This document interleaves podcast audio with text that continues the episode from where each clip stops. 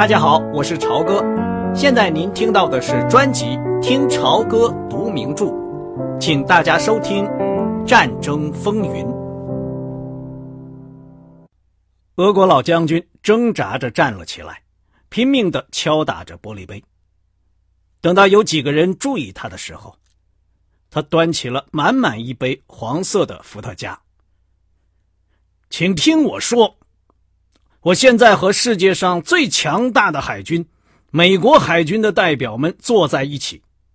当整个人类正遭到致命危险的时候，他们的军舰还抛着锚，招引着藤壶。这些勇敢的人一定很不痛快。他转向美国军官，讥讽的笑了一下。我建议为这个强大的美国海军战斗起来。帮助消灭人类的公敌希特勒匪徒的那一天而干杯。老将军敬完了酒，没有人吭声。斯鲁特压低了声音，很快的翻译完了他的祝酒词。附近桌子上坐着的俄国军人和文职人员都摇着头，互相担心的看着。老头一屁股坐了下来。满意的环视着四周。美国海军上将以激动的声音对斯鲁特说：“如果我回敬他的话，你可能就要经历一次外交事件了。”维克多·亨利立刻说：“将军，我可以用我蹩脚的俄语试试看吗？”“完全可以，帕克。”莱斯利·斯鲁特。伸手碰了一下亨利的胳膊，他说：“你看，别的俄国人也不喜欢他的讲话，他只是伏特加喝多了。好吧。”维克多·亨利手里拿着酒杯站了起来，大厅里低声的谈话也安静下来了，高射炮火低沉的声音显得更响了，玻璃杯因为震动。而互相碰撞着。主桌上的人，包括斯大林在内，眼光都盯着这个美国人。亨利慢慢的用结结巴巴、有不少文法错误的句子致答词说：“我的首长让我代表美国海军致答词。我们确实还没有参战。我建议。”首先为斯大林元帅明智的和平政策干杯。他没有领导你们的国家在受到进攻之前就发动战争，因而赢得了时间。这句反驳话的讽刺技巧使斯鲁特大吃了一惊。他知道斯大林同志明智的和平政策是共产党的陈词滥调，指的是斯大林与希特勒搞的妥协。亨利继续往下说：“为了找一个俄文字，还不时的停下来，引起整个大厅一阵紧张的沉默。这也是我们总统的政策。如果我们受到攻击，我们就会参战。我希望能像你们的人民一样去战斗。至于说到……”他停了下来，问斯鲁特一个俄国字。至于说到藤壶的事，今天任何能寄居在我们船身上的藤壶，都是能游得很快的铜壶。我们的军舰已经行动起来了。我们没有把所做的一切都对外宣布，保密是我们两国共同的明智政策。但是，也让我们不要保密过分，而妨碍在一起工作。现在，我们的海军需要一些。亨利又停下来，问了斯鲁特一个俄国字。我们的海军需要一些关于你们港口的资料、气象密码等等。我们需要在走之前能得到这些。既然今天是一次欢送宴会，我也建议为一些迅速的行动而干杯。我是驻柏林的海军武官，我从希特勒的官邸跑到克里姆林宫来了。这一点是希特勒永远做不到的，因此，最后我建议为此而干杯。会场爆发出一阵热烈的掌声，大家都举起杯来，高声欢呼着：“祝你健康，迅速行动。”斯鲁特突然站了起来，他不让帕克干杯，指给他看。就见约瑟夫·斯大林手拿着酒杯，已经离开他的座位了。天哪，这是什么礼节？亨利说：“我也不知道。”斯鲁特说：“先别喝。”天哪，亨利上校，这将是一件不寻常的事件。帕格大步走向斯大林，后面紧跟着斯鲁特。当他们在高台前面相遇。在微笑与鼓掌声中碰杯时，独裁者带着亲切的笑容说：“我感谢您美好的祝酒词。为了表示报答，你们可以留下加利福尼亚。”谢谢您，主席先生。”帕克说。他们两个人都把酒喝了下去。这是一个很好的开始，还能给我们再做一些别的事情吗？当然了。迅速行动，斯大林说。他挽着帕格的胳膊，他们两个人站得非常近，所以帕格可以闻到斯大林嘴里的鱼腥味儿。这是美国式的，我们俄国人有时也这么做。斯大林向两个俄国将军那里走过去，红着脸的俄国人摇摇晃晃地站起来，笔直地站在那儿。斯大林很快的低声和他们说了几句话。斯鲁特在维克多·亨利后面只听到几个字，但从将军紧张的表情和斯大林的语调来看，已经用不着翻译了。独裁者转向维克多·亨利，又愉快的微笑着：“好，气象密码等都给您安排好了。告诉您的首长，我们俄国人不想使客人为难。”告诉他，我想美国海军在这次斗争中将建立历史性的功勋，而且当和平到来的时候，他还将统治海洋。当斯鲁特很快的翻译时，斯坦利站了起来，干瘪的薄嘴唇颤抖着，他抓住了独裁者的手。斯大林又回到主宾席去了。这一次次突然的事情，似乎给他留下了很深的印象。因为这个晚上，当他站起来最后一次为罗斯福总统祝酒时，他又提到这个题目。这回替他翻译的是驻美大使奥曼斯基，他的英语非常流利。他穿着剪裁得体的蓝色的制服，显得和其他俄国人非常不同。斯大林同志说。罗斯福总统领导这个还没有参战的国家是一个极为困难的任务，但是他还要尽一切可能帮助欧洲两个伟大的民主国家进行反法西斯的战争。斯大林同志说。奥曼斯基停了一下，对着宽敞的大厅环顾了一周。这个时候，炮火已经停下来了，全场很安静。斯大林同志说。愿上帝保佑他完成最困难的任务。这句宗教性的话使人们吃惊的愣了一下，接着全场起立，手里拿着酒杯，欢呼、干杯、鼓掌。哈里曼和斯大林热情的握手，眼睛充血的矮个子俄国将军抓住斯鲁特、亨利和斯坦莱的手，整个宴会厅。已经沉浸在一片热烈的握手、拍肩和拥抱之中。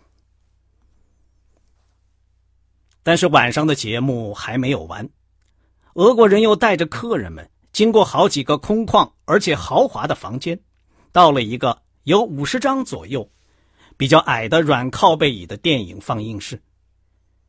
每张靠背椅前面都有一张小桌子，服务员放上糕点、水果、糖果和香槟酒。在这儿，他们放映了一部战争片和一部很长的音乐片。斯鲁特做了一件他永远不会相信他能做的事情。在克里姆林宫的心脏，他居然睡着了。灯亮前几秒钟，他才被电影结束曲的高音闹醒了。他看到周围还有人在刺眼的灯光下醒过来，偷偷的用手擦着眼睛。斯大林迈着矫健的步伐，和哈里曼一起走出放映厅。大厅里，一张巨大的在冰天雪地里面作战的油画下面，斯大林逐一和所有的客人握手告别。在沙皇宫殿的外面，天空没有一颗星星，天特别的黑，刮着刺骨的寒风。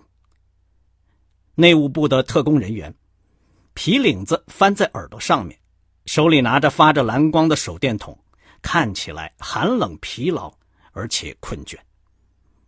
他们把客人都一一送上了汽车。在黑暗中，怎么他妈的开得这么快？当汽车穿过大门，高速进入漆黑的空间时，海军上将不高兴地说：“俄国人都长了猫眼睛吗？”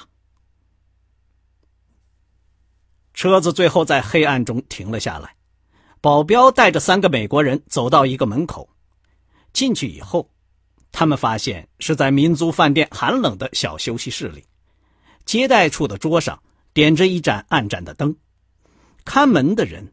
裹在皮大衣里，电梯开着门，没有灯，已经停开了。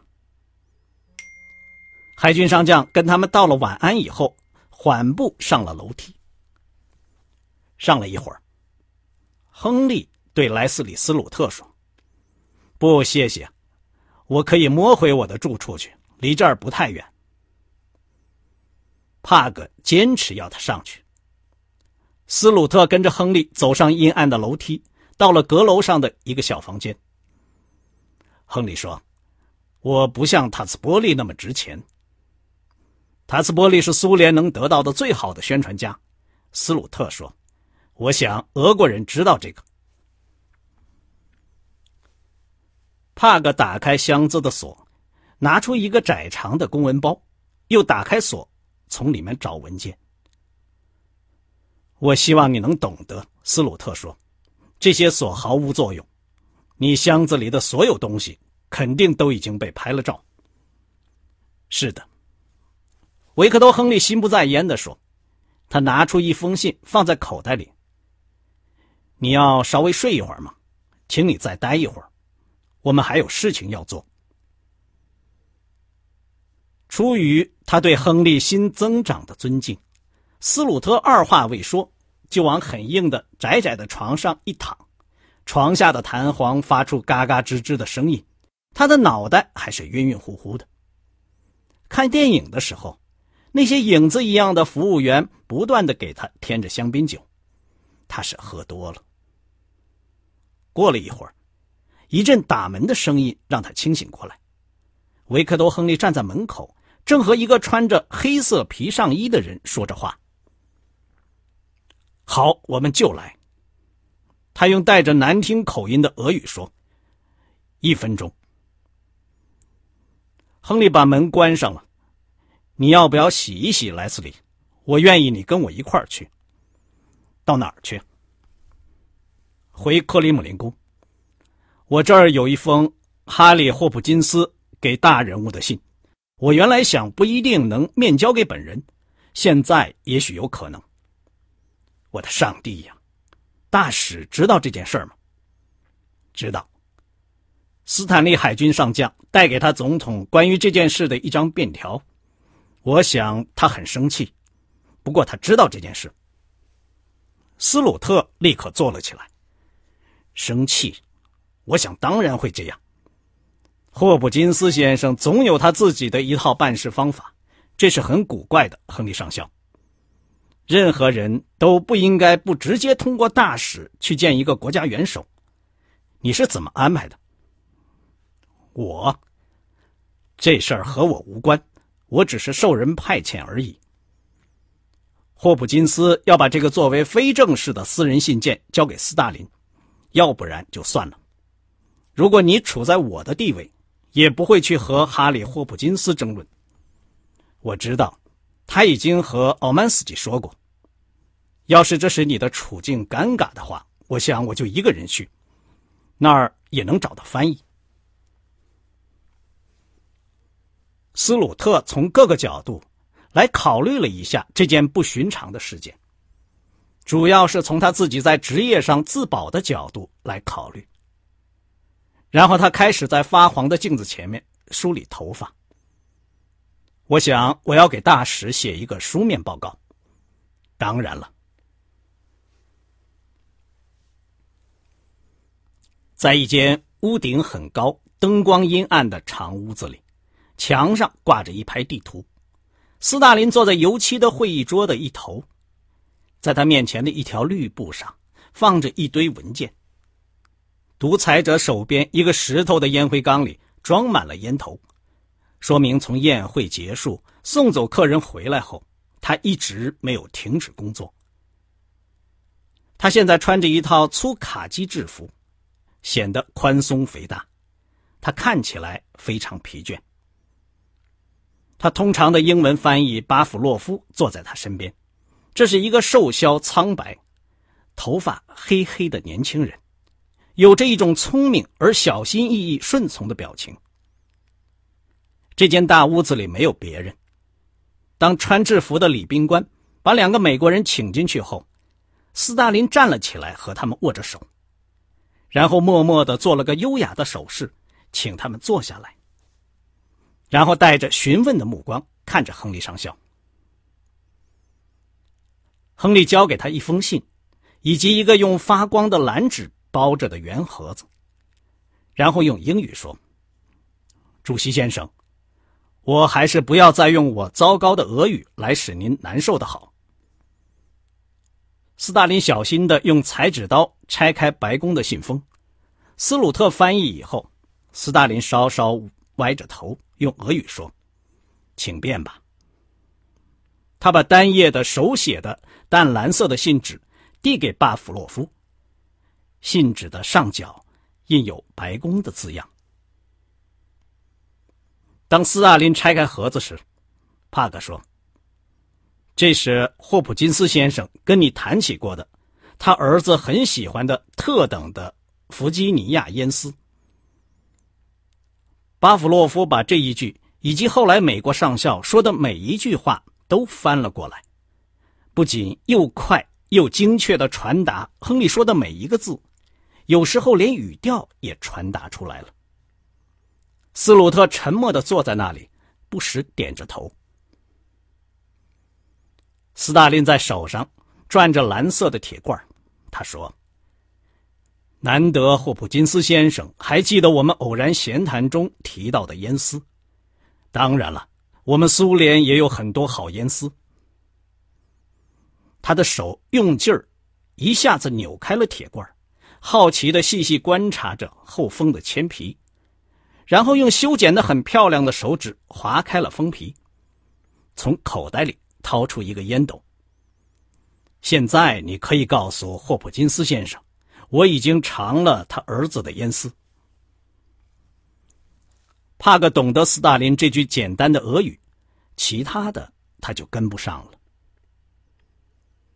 当巴甫洛夫大声翻译霍普金斯的来信时，斯大林装满了烟斗，用一根粗火柴点燃起来，喷出一口芬芳的蓝色的烟雾，像沉思一样的静默了一会儿。独裁者转过含蓄无情的眼光，对着维克多·亨利开始讲话，每讲三四句就停一下，让巴甫洛夫译成英文。霍普金斯先生这封信是很奇怪的。我们都知道，美国一年生产几百万种各种各样类型和不同式样的汽车，包括豪华的、机器复杂的大型汽车，类似卡迪拉克轿车。那么，生产登陆艇还有什么问题呢？登陆艇只是一种装甲的平底船，有小型的、简单的发动机。显然，你们要生产多少就能生产多少。肯定英国已经有了很多这样的船。我不大明白霍普金斯先生所说的，这就是现在在欧洲开辟第二战场的真正障碍。帕克·亨利从皮包里拿出登陆艇的草图和生产目录，各种类型必须从头设计而加以制造。主席先生，以便适应在坚固防御的沿海登陆，我们计划最迟在一九四二年年中投入大量生产。这些材料或许可供参考。出乎意料，还没有翻完，斯大林就发出了一阵短促刺耳的笑声。然后对着维克多·亨利开始很快的用俄语讲着话。斯鲁特和巴甫洛夫赶快记下要点。独裁者的话一停，巴甫洛夫接着就用斯大林生硬的讽刺语调翻译起来。这很好。一九四二年年中，不幸的是，现在是一九四一年十月。要是希特勒能等到一九四二年年中多好，但是我们不能指望这个。那么现在会出现什么情况呢？我把哈利·霍普金斯先生，斯大林说的是加利·科普金斯先生，作为一个朋友和一个聪明人，他不知道，只要英国人现在能发动不管什么样的攻势，如果他们没有更多的力量，只要动用几个师的兵力就行，这就可能对战局起决定性的作用。德国人的后备力量非常薄弱。只有几个象征性的师在法国沿海，他们把全部兵力都投入跟我们作战了。西方的任何行动都能使他们停下来，把这里起决定作用的那部分力量撤走。当议员在翻译的时候，斯大林心不在焉的用红墨水在一个灰色的白纸本上画着一只狼。维克多·亨利说。主席先生，我受命回答任何关于登陆艇的问题。斯大林用手背推开了帕克·亨利放在他面前的材料。登陆艇，但这是一个决心问题，而不是登陆艇问题。不管怎样，我们会研究登陆艇的事情。当然，我们也有在设防的沿岸登陆用的工具，也许我们可以租借一些给英国。在一九一五年，当时军事武器比现在还要落后。丘吉尔先生仍然有办法使一个大部队在英国几千英里的加利波里登陆。也许他经历了这一次之后有点胆怯了，但近几年来有一百多万日本人在中国登陆，这些人当然不是在寒冷的海水里游过去的，所以很显然问题不是在登陆艇，而是肯不肯下决心。我希望哈里·霍普金斯先生能够利用他的巨大影响，促使现在在欧洲开辟第二战场，因为反希特勒战争的战局可能靠他来扭转。我没有更多可说的了。在翻译他的话时，独裁者用几笔很快的画完了那只狼，接着又画一只伸着舌头、露出利齿的狼。他带着不常见的、像照片上那样的亲切的笑容，转换了话题。他问道：“在这里过得好吗？还有什么需要我们帮忙的吗？”维克多·亨利说：“主席先生，我曾经在德国和英国都担任过战时军事观察员。霍普金斯先生要我有机会到前线去看看，给他一个目击情况的报告。”听到“前线”两个字。斯大林摇了摇头：“不不，我们有责任保证我们客人们的安全。在战争的现在阶段，我们还不能这样做。万一出了意外，霍普金斯先生不会原谅我们的。霍普金斯先生曾经不惜牺牲他自己的健康，先生，现在是战时。”斯大林的眼里露出一种激动的神情。很像星星的颜色。哎，你应该了解，前线情况不好，德国人又突破了我们的防线，很快我们就会遇到俄国自一八一二年以来最坏的时刻。明天你可能听到全部消息，所以英国人现在开辟第二战场，可以赢得我国人民永远的友谊。他又开始画起狼来。帕格认真的说：“听到这些消息，主席先生，我非常敬佩您在今晚宴会上表现出的乐观精神。”斯大林耸了耸穿着松松宽宽的衣服的宽肩。战争不能用忧郁来取胜，也不能由怠慢客人而取胜。好吧，如果霍普金斯先生要您去前线，他一定有他的理由。我们来安排一下，请转达我对他的信和烟丝的感谢。烟丝不坏，不过我更习惯抽俄国烟。请转告他我对开辟第二战场的关切心情。也许您上我们前线去看看，可以把紧急的形势带回去。霍普金斯先生是你们伟大总统的好顾问，而您是他的密使。祝您一切顺利。两个美国人一句话都没有说，就离开了克里姆林宫，进入了灯火管制的黑暗中。刚才您听到的是《听潮歌读名著：战争风云》，谢谢您的收听，我们下次节目再见。